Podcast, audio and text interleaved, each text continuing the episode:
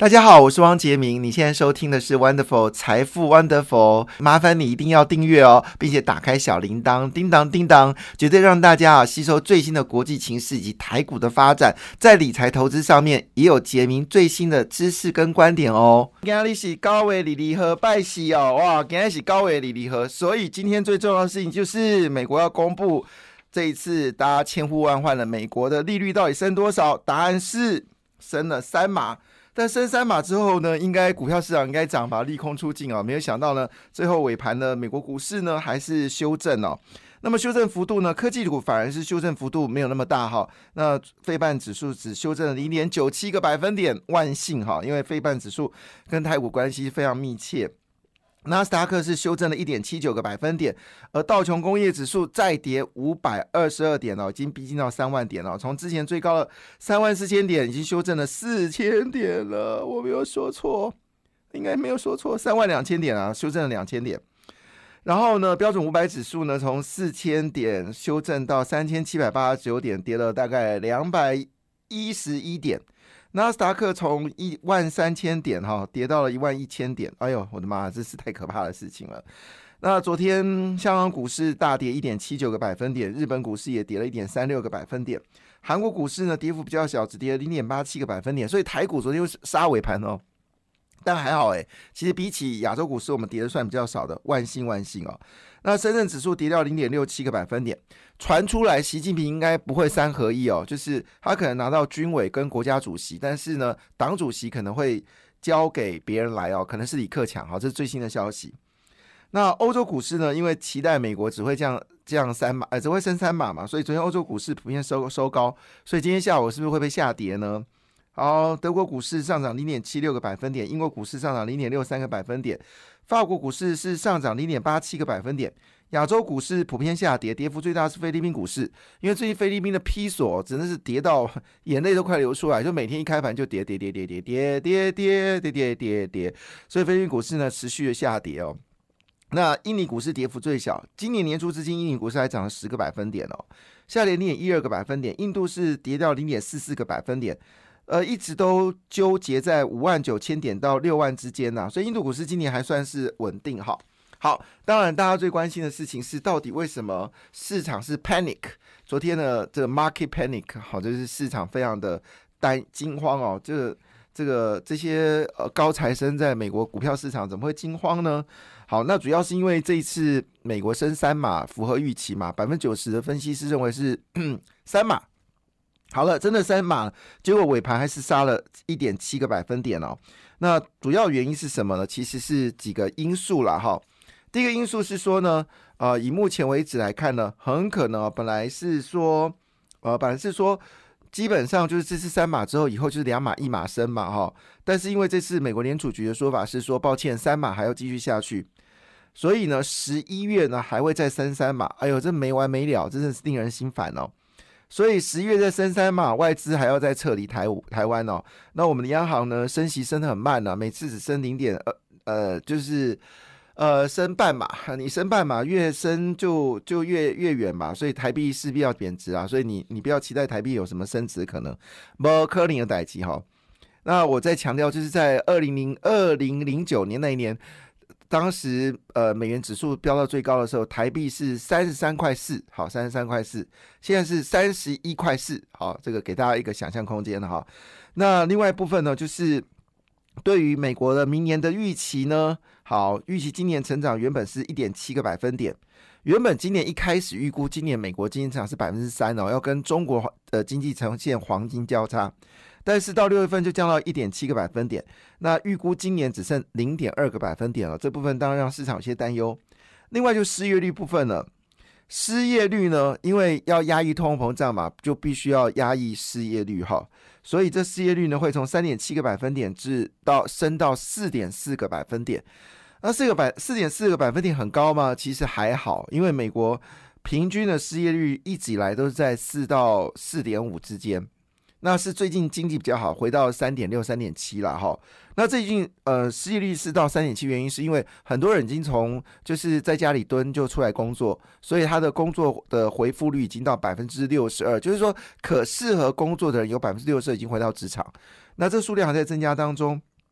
所以呢，换个角度来说，它其实在压抑一些可能过热的一些产业，让失业率回到四点四个百分点。那失业率回到四点四个百分点的话，薪资的增长幅度就变小了。那薪资变幅度变小的话呢，那消费就相对可能就没那么强劲。而美国是全世界最大消费国家，所以当然市场就会有些动荡跟担忧。好，那另外就是鲍尔就说，鲍尔说呢，他已经不会不会根据。经济的方向改变，他对通膨打击的一个力道，所以呢，坚定不移这四个字呢，sorry 的，呃，美国对台湾都会说沙里的。那鲍那个鲍鲍尔鲍尔鲍尔对美国说，美国经济说沙里的哈，就是他要打击通膨是沙里的。那当然他会说这部分一定会带来一些经济的痛苦。那这让他讲经济痛苦，就是说意思说经济可能没有那么快成长，但市场解读是说那是硬着陆吗？怎么可能是硬着陆了也？好，当然市场担心，我们就尊重。好，那什么叫硬着陆？什么叫软着陆？简单一说，硬着陆就是付出庞大经济衰退的一个代价，就经济是负增长。软着陆呢，是说经济呢是在呃，就是呃增负增长跟正增长之间哦，维持小幅度的上扬。好，但经济呢落底。那以目前为止，大家就认为说，可能经济不是不是呃稳定哦，是衰退。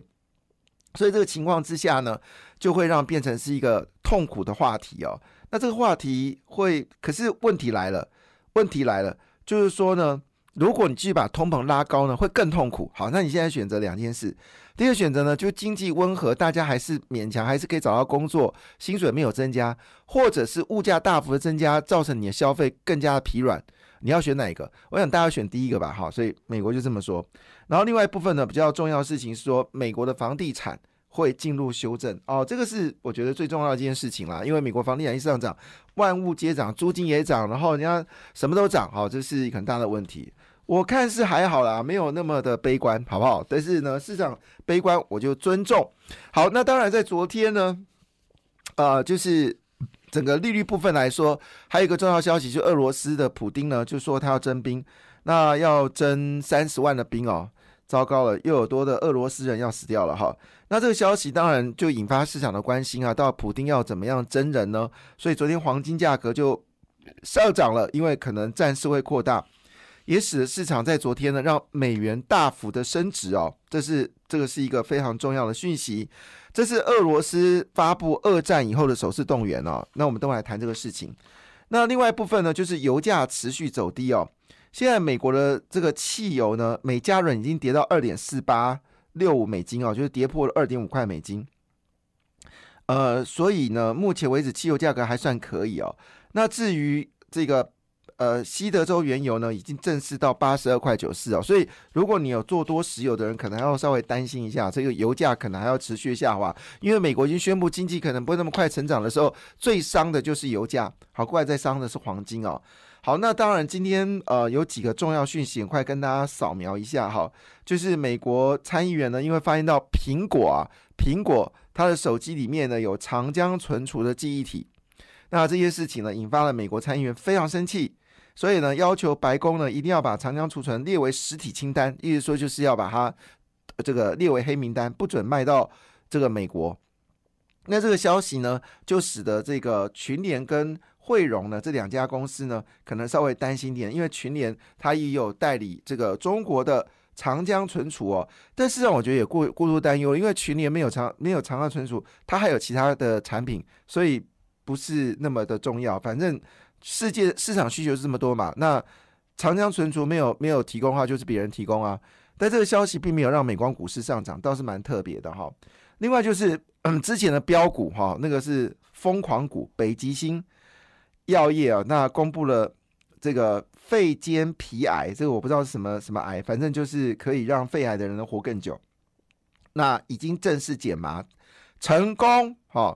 但是这个消息出来的时候，你可能如果你有北极星药，你可能决定要卖出哦，因为利多已经出来，它要离实现获利还有漫长的时间呢，至少还要一年以后。所以呢，之前已经涨了，所以不要因为这消息你就跑去买。倒是最最近呃，绿能股票在跌哦，那当然涨多会修正，这很正常。好，但是联合再生呢，它的七股盐田储能系统呢，正式并网启呃并网启用哦，那么年底会释放高达三亿度的绿电。OK，好，那今天太阳能股票或许会上涨。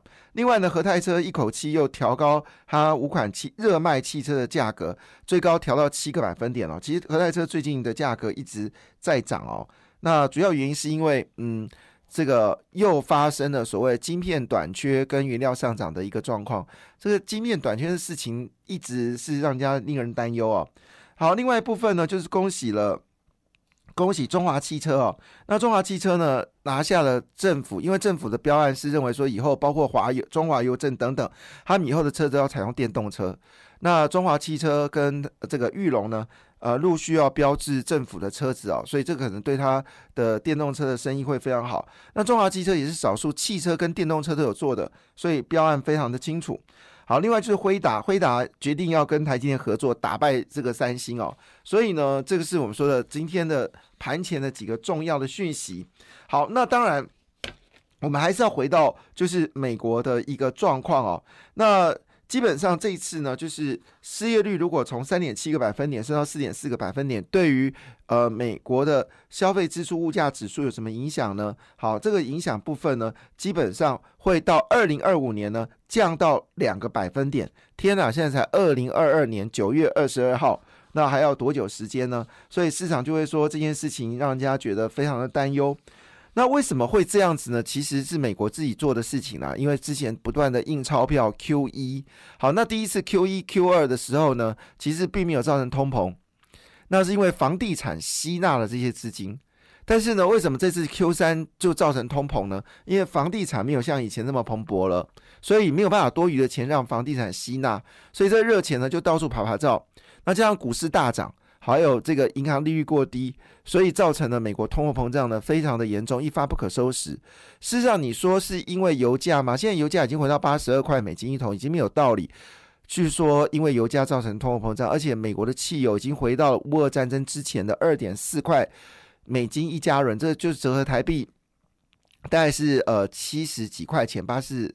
呃，三四十二七十二块台币嘛，四家人，所以每一家人，呃，一家人等于四公升，所以差不多是呃，每一家人才十六七块钱而已。我们现在一家人，台湾一家人，呃，台湾一公升汽油是三十呃三十块钱哦，所以美国汽油价格其实已经回来。你说是因为汽油关系也没有道理。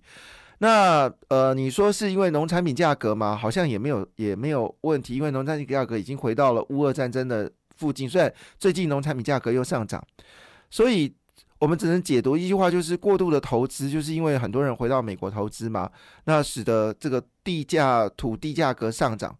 然后我举个简单的例子，像你今天到新竹，竹北跟竹东其实很近，可是竹东房价没有竹北贵，竹东的菜场的东西就比竹北便宜。同样东西在竹东卖跟竹北卖，价格就要差个五块到十块以上。好，这就是你的问题嘛，就是这个台湾也会遇没有遇到这个问题啊？我们一样就是不想要快速升息。那我不知道他在担忧什么。他是说，因为疫后的复苏很重要，所以不能大幅的升息。拜托，我们台湾利息已经够低，好不好？别人那边胡说八道。好，那当然，呃，这个事情当然由央行自己来做定。我不是央行的行长，所以我也不能替我们的央行做决定。但是呢，我可以可以谈的事情呢，是到底这个世界发生了什么事情，倒是可以谈一下哦。